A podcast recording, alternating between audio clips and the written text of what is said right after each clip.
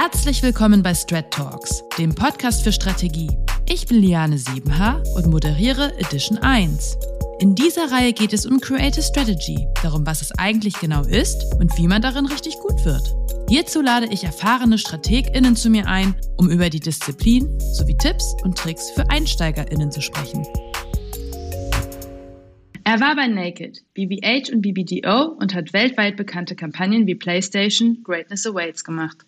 Er hat Comms Planning weltweit zu einer bekannten Disziplin etabliert und hat seine eigene Planning Dirty Academy gegründet, die man online besuchen kann. Er ist Meister von Frameworks und diese kann man auch perfekt im Rahmen von Creative Strategy anwenden. Darum und mir geht es heute. Hallo Julian Cole. Julian, tell me, what is the Planning Dirty Academy? Well, the Planning Dirty Academy is a place for strategists to learn the strategy fundamentals. Uh, I found out that a lot of strategists kind of get thrown into the role without learning the fundamentals, the the kind of key frameworks and message um, kind of fundamentals that you need to know to be a strategist. And so I decided to set up the strategy, uh, the Planning Dirty Academy to kind of solve for those problems and help strategists through that. Really, really cool. How did you get the idea to create an academy? I guess when I I moved from at the start of my career, I moved from Australia to New York. And when I did that move, I'd come from really small agencies, but had worked on quite big and kind of iconic brands like Nestle and Coca Cola, but doing way smaller stuff. And I just kind of got thrown into strategy. And then when I moved to New York, I started at BBH, which was this kind of well regarded place for strategy. And for the first year, I had this overwhelming kind of disabling feeling of imposter syndrome that I was never good enough. I didn't know what I was going to, I was doing, and I was going to get kicked out as kind of a strategy fraud. And it really limited my growth at the company. I kind of kept all my kind of cards very close to my chest. And then I realized that I was actually holding myself back. If I hadn't, if I didn't know the fundamentals, I had to stop pretending that I knew what I was doing and just tell my boss, "Hey, I need some help." And when I put my hand up, uh, that's when I really felt um, he helped me through. He taught me the fundamentals of strategy, and that's when my career kind of blossomed. I went from a plan like a uh, just a strategy director to heading up communications planning at both BBH and BBDO. And what I realized was that great training in strategy is held at only a couple of great companies around the world. And for everyone else, it's kind of like me before I moved to BBH. You don't really get that opportunity. So I wanted to give access to great strategy training to more people. And so that's kind of what led me to start the Planning Dirty Academy. Thank you so much for sharing. It's a vulnerable story. Um, I actually had another uh, question in mind, but I want to ask you that because you, you have shared this, and this is um, quite special, I think. If you realize you fail, how should people deal with it? Okay, so I think dealing with imposter syndrome is going to be pretty prevalent amongst strategists. I think our role is not properly defined. You never have heard of an accountant who's got imposter syndrome because it's very clear their roles, you're either correct, you've got the correct answer, you're wrong. There's no in between grey area. The thing about our role is there's a lot of grey area. It's very subjective. So we are going to have imposter syndrome all the time. And, and the fact is, no one really clearly lays out what we have to do in our job, and it changes job to job so I think knowing that um, uh, is kind of the first step. Knowing that you're not alone with um, this feeling of imposter syndrome. Literally, every strategist, strategist I talk to has imposter syndrome. And what I like to tell young strategists is, when I was starting out, I I too thought that there was like some strategy process. I thought it was kind of like um, KFC's 14 special herbs and spices. Everyone knew it, but me. Like everyone had read the chapter in their university book, but me. But what I realized as I became a head of strategy and a head of comms planning was that no one has the answer. It's more like your grandmother's spaghetti recipe. You know, it's everyone's got their own flavor, their different version of it. So don't feel like you're there's one unlock or one key. You kind of pick up different pieces from different people. So I think that would be the biggest thing for your imposter syndrome. The other thing is your biggest critic in strategy is going to be yourself. And so it's really about um, looking after yourself and not beating yourself up too much. But obviously, also mm. learn the fundamentals. That's the biggest thing. And that's what I've seen with a lot of the strategists is that their confidence grows once they've got that foundational knowledge. So they can kind of walk in anywhere and feel like, okay, any room I walk into, I know that I've got a process that I can uh, use. Do you think there is a specific time when um, in the career that people may have some overconfidence? When they're overconfident or underconfident? Um, because I think overconfident. Overconfident. Um, maybe it would be towards. I feel, I feel like people usually don't feel overconfident. Maybe you feel overconfident when you finish and and you kind of go out of strategy and you realize, oh, actually, maybe I had had a better idea than I thought. Um, the overconfidence for some people might come at the start of their career. They feel like they can, you know, oh, I know how to write a creative brief. That's easy. And then they're not really, um, they're missing all the pieces. I think maybe for me, there was periods at the very start of my career where I was too overconfident. But I, I, I, I think underconfidence is usually the issue, and we just want to get it to a normal place of confidence. And I think that there, there's a couple of things that you can do. There's a couple of s- secret ways to build that confidence. The one, the one I always talk about, and the, the thing that I kind of show in the uh, Planning Dirty Academy, and one of the things that I start with is you need to build your own strategy operating system. And what a mm-hmm. strategy mm-hmm. operating system is, is kind of um, three things. It's your definition of strategy, it's your workflow, and it's your outputs that you create once you create those three things, and you know, at BBDO and BBH, I created into like a deck, then you can get everyone else around you on the same page. Okay, that's how Julian looks at strategy. Okay, I understand it, I understand when to bring him into meetings, I understand what he's going to deliver, and I can ask for those things. And I think that is an, a moment where you get a lot of traction and, and, and build your confidence in your own skill set. Back to frameworks and um, getting the fundamentals up and running, how long do you think um, does it take until one sort of can apply the frameworks in the right way until you can actually write a strategy? I think it depends who you're working under.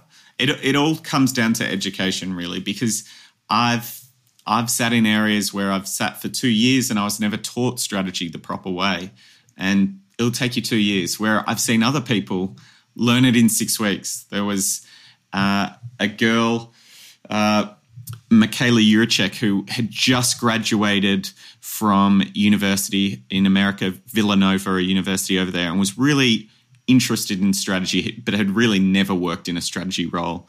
And within six weeks, she had created a portfolio that I, I, called like the golden portfolio because she could get into any agency wow. in New York. It was the like every CSO at a New York agency that I showed said, "Yep, I would definitely interview that girl, um, that strategist." And it was all her skill. Like she had created that operating system for herself. I'd kind of she'd been in the course that I was teaching in planning dirty and she'd learned the fundamentals and was able to apply it straight away. Now that's not going to happen for everyone, but for someone who was like switched on and had all the pieces, um, I've seen it happen in six weeks to create kind of wow. yeah the gold golden door uh, CV. I, I, don't think easy. it took me six. It definitely wouldn't take me six weeks. I'm more of a maybe four or five years to get to mine uh, before I'd say yeah, I had a, a good grasp on it.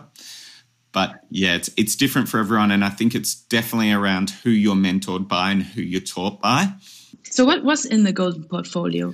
So, the Golden Portfolio had really talked through um, the key framework. So, it, it had a definition for for Michaela, and that's actually up on YouTube, so you can check it out there. But I think her portfolio started with her um, reason why she was a good strategist. And I believe it was something to do with her love of, like, I think she was an archaeologist or an archaeologist minor student. and digging up insights, or she had some really interesting way into it. then, then she covered a strategy on a page, a creative brief, and a comms framework. Um, I think they were the three documents, and she did it for four or three brands, and it just was really tight, really nice insights, really well connected pieces, and it just was a really short, sharp deck that really showed her skill set and showed she could use these documents and she was talking through them and you could clearly see that she understood why she was putting the pieces where she was. Oh, wow, that sounds really like a nice input, especially if you don't expect any proactive uh, stuff. And then getting that kind of stuff, I think, is really helpful um, also to assess someone and to see someone's ambition. So, now to the frameworks that you've got in your academy. How did you collect them all? Like, where did you get them? So, I guess the, the frameworks are one part of the academy. I, I think the reason why I think frameworks are so important is because when I was in a role um, and I'm just taking a step backwards here. When I was in the role of uh, head of comms planning at BBDO, I really had to sell the output of a strategist. And when I was selling the output of a, a, strategist or trying to sell strategist, most people would try to sell the person. So, like, oh, you definitely need a smart strategist on your account who can do all these great things. Um, and it is so hard to sell a brain. No one wants to buy like a smart brain on their account or strategist. And what I realized is what people will buy are outputs. So instead of talking about having a smart strategist or you're going to get a strategy director versus a senior strategist, what I started selling was the outputs. So you'll get a consumer journey, you'll get a comms framework, you'll get a blueprint. All these documents, outputs we would show why they were so important and what the benefit was for the client. And we are able to sell so much more work. So I, that's where I took the kind of planning department or comms planning department from four people to 17, all based on outputs. Wow. And outputs and frameworks, I kind of use the words inter- interchangeably, but they are why it's such a core part of the Planning Dirty Academy. I teach the theory behind the output, why you use it, and then give lots of examples. So the way that I um, kind of built the academy is, is based on the outputs that I've used in my career. Obviously, as a comms planner, I had a lot of experience with those pieces. But then since then, when I went on to be a strategy consultant, I was consulting to Apple, Uber, Disney, and Facebook. And I had to work out the brand strategy side of that as well. So I was doing brand strategy that side as well. Mm-hmm. And there were outputs that I created there. And so altogether is the kind of these are all my learnings from the past 15 years. And in areas that I didn't know, I actually brought in experts. So there's yeah. experts in like advertising effectiveness in the course. There's other people who are brand strategy. I've got another um, course coming up with a woman who's an expert in uh, design thinking. So there's they're my some of my frameworks, and then other people who have um, had success with different frameworks as well, and, and they're in yeah. there too. That's amazing. It's it's really helpful to think about it as outputs and makes so much sense. Since this podcast is also for starters, maybe two questions at once. Um, is it part of creative strategy to use frameworks? And should you use frameworks at all times, or are there sometimes problems that you can't actually solve with frameworks? Frameworks at the end of the day are just ways of organizing your thinking um, into a way that's understandable for a client. And so I often have a I have a toolbox, I guess, of frameworks. There's frameworks of when I think about a campaign ecosystem, there's about 40 different frameworks. I call it the framework factory. I've got a deck which has got 50 frameworks in it. There's 40 different ways you could show a campaign ecosystem. And the whole mm-hmm. point of it is is to help the client visualize in one page all the activity that's going on. So as a creative strategist, that's going to really help you when you're trying to connect all the dots, put all the pieces together. So I think they are really helpful. Other questions that are not solved with a framework? 100%. Um, not everything can be put into a framework um, or three boxes. And it's really I think that's the skill of the strategist is to understand what's needed and when. is the thing that I've mm-hmm. got at the front of um, my process in the Planning Dirty Academy that I'm covering is all around um, a client brief audit.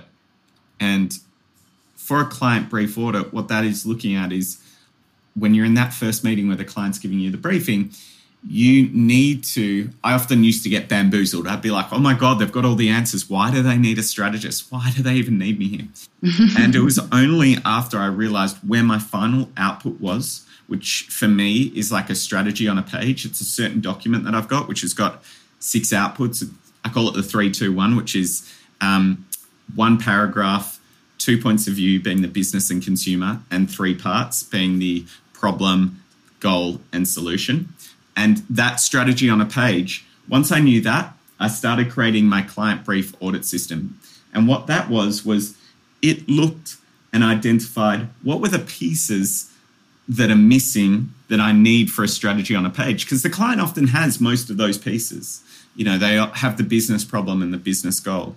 And so once I started knowing, and you might call that a framework or an output, the strategy on a page, but once I knew what I was looking for, it made that first meeting much easier and, and much easier for me to start analyzing what questions do I need to ask, where do I need to go, um, what do I need, and w- what is the research steps that I'm going to take. So I think having an output or knowing where you're trying to head and, and, and finish is really helpful for any project.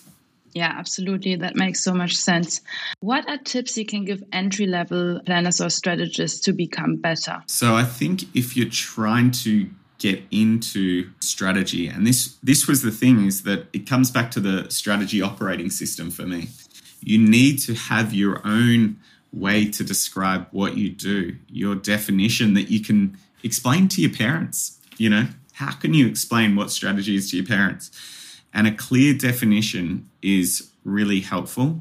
Um, that's the very first part of an operating system. So identifying that and getting that is really key. Then working out what is your workflow and what are your key outputs that you feel comfortable with. Now, that's the thing, like anyone can do that. Obviously, it's really helpful if you're a head of a department to have your strategy operating system because that's your vision and that's how you're going to guide the department. But the thing is, is that you you have to have a strategy operating system at the very start of your career too. That's what Michaela had. She was like, hey, this is how I see how strategy works. These are all the pieces. Here's me showing you how to do them. And so I think that if you're a junior strategist, start to think, okay, what is the workflow that I'm going through every time? Do I have examples of where I've done that? What are the outputs that I need to create? Where could I steal other people's view your view other people in your department or award case studies and look at what outputs they have or different workflows they have, different processes to get to an insight and start mm-hmm. gathering that yourself. What's your take on copying versus originality?